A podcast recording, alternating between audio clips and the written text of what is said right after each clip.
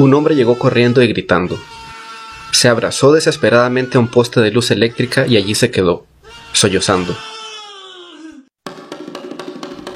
Primero se acercó corriendo un lustrador desnutrido y sucio, que arrastró hasta ahí su caja de lustrar, y un muchacho vendedor de lotería con una gorra propaganda de la harina Gold Medal. El hombre seguía agarrado al poste y se apretaba más contra él. Estaba arrodillado y restregaba su cara contra un anuncio pegado ahí. Todo el poste estaba lleno de anuncios. Próximo estreno, próximo estreno, próximo estreno. Una mujer dejó su canasta en el quicio de una puerta y corrió hasta donde estaba el hombre desesperado gritando. Un muchacho que repartía granos empacados dejó su motoneta parqueada entre un Plymouth 53 y un microbús Volkswagen y se dirigió para el grupo que se iba poblando rápidamente. Y detrás de él, un chino recién bañado y vestido de blanco que iba a abrir su negocio se detuvo allí también y el chofer de una camioneta de la ruta Managua-Carazo se bajó de su aparato y se fue también para la esquina. El hombre ahora gritaba más desesperadamente y temblaba. Llegó un policía de los que cuidan por el mercado, lo agarró de un brazo, pero el hombre no se movía. Gritaba más. Ya no eran seis o siete los que rodeaban al hombre. Poco a poco se habían arrimado allí un viejo en una bicicleta, un mecánico que iba a su taller una mujer de compras, dos cargadores de sacos, una señora con una canasta de cebollas, tomates y chiltomas, un agente de seguridad, un carretonero, un locutor de una camioneta de propaganda, el farmacéutico de la esquina, sus empleados. Una mujer abrió su balcón y después salió su marido en camisola. Ya había decenas de personas. Y no era solo el hombre el que gritaba.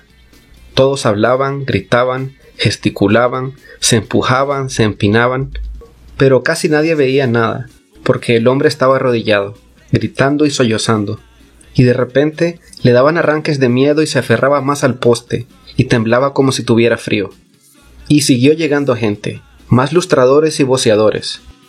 Un señor elegante paró su automóvil negro de cuatro focos delanteros y sacó la cabeza por la ventanilla para darse cuenta de lo que pasaba.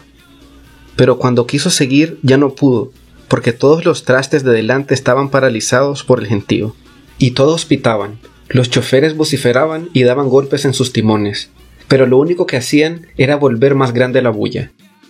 A las dos y tres cuadras la gente salió a sus puertas.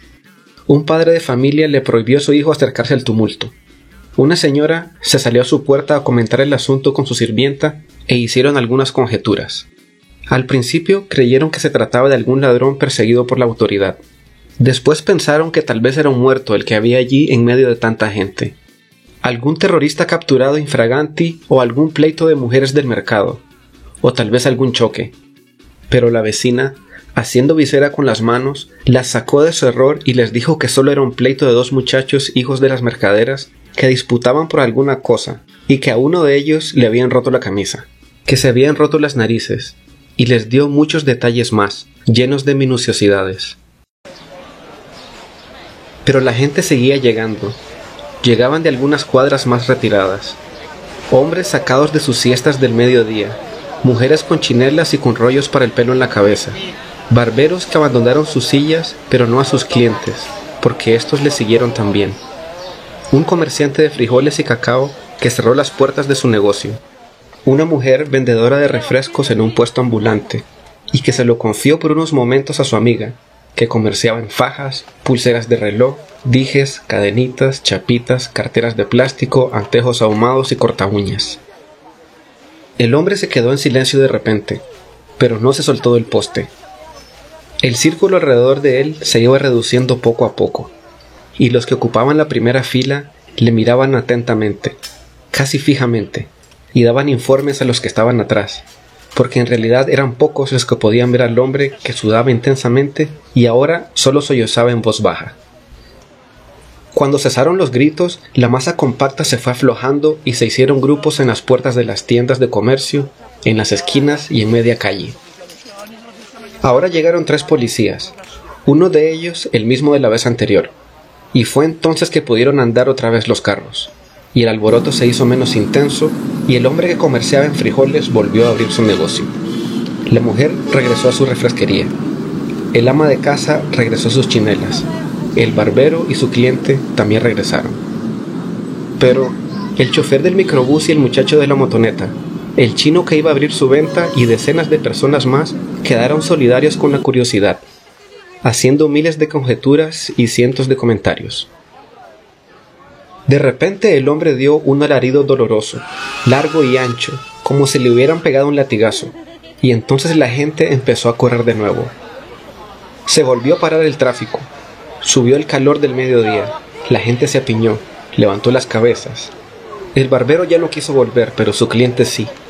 Y el ama de casa corrió hacia la esquina y se oía un rumor intenso que venía desde el centro del asunto, el poste de luz, y que se iba extendiendo por toda la esquina, más y más, por las cuadras, hasta llegar a los grupos que no estaban en la enorme masa apretada, pero que comentaban aparte con una ansiedad tremenda.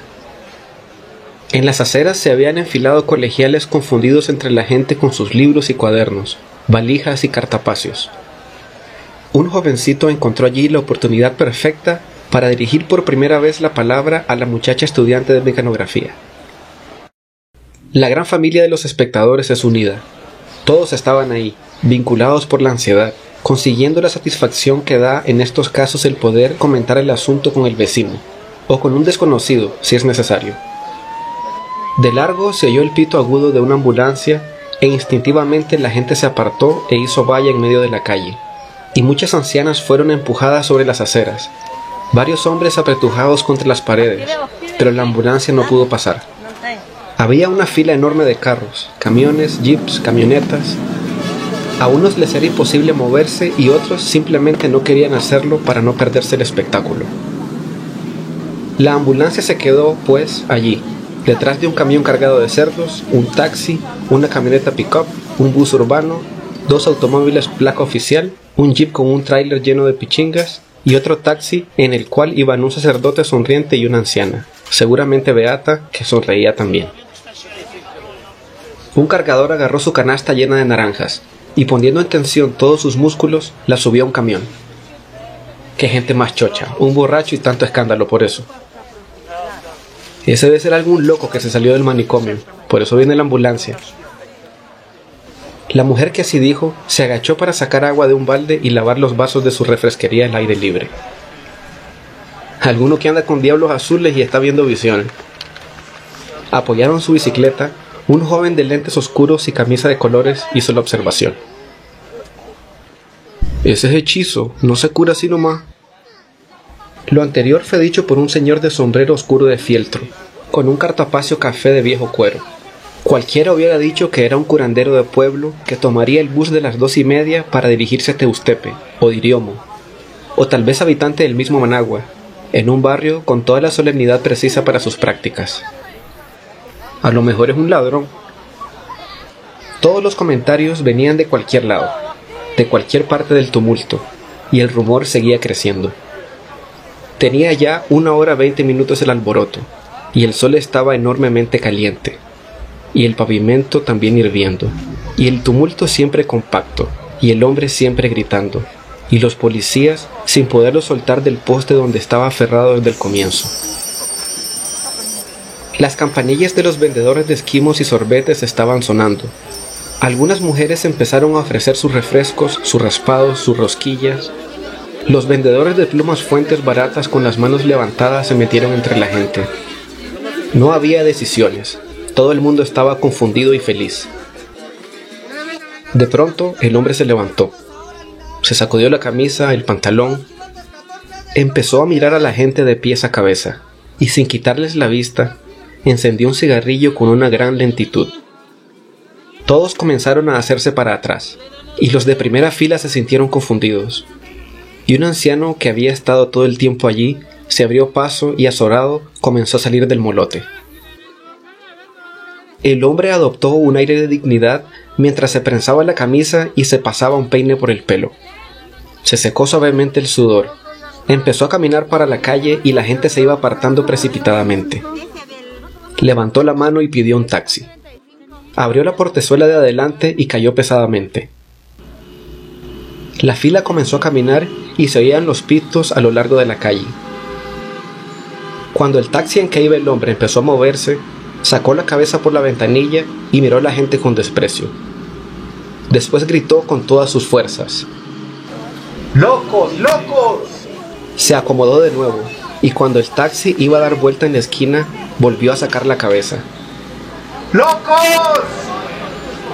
El rumor creció más, como un ventarrón que empieza a levantarse y cierra de golpe las ventanas, y bota las escobas y se lleva la ropa de los alambres y despeina a las mujeres.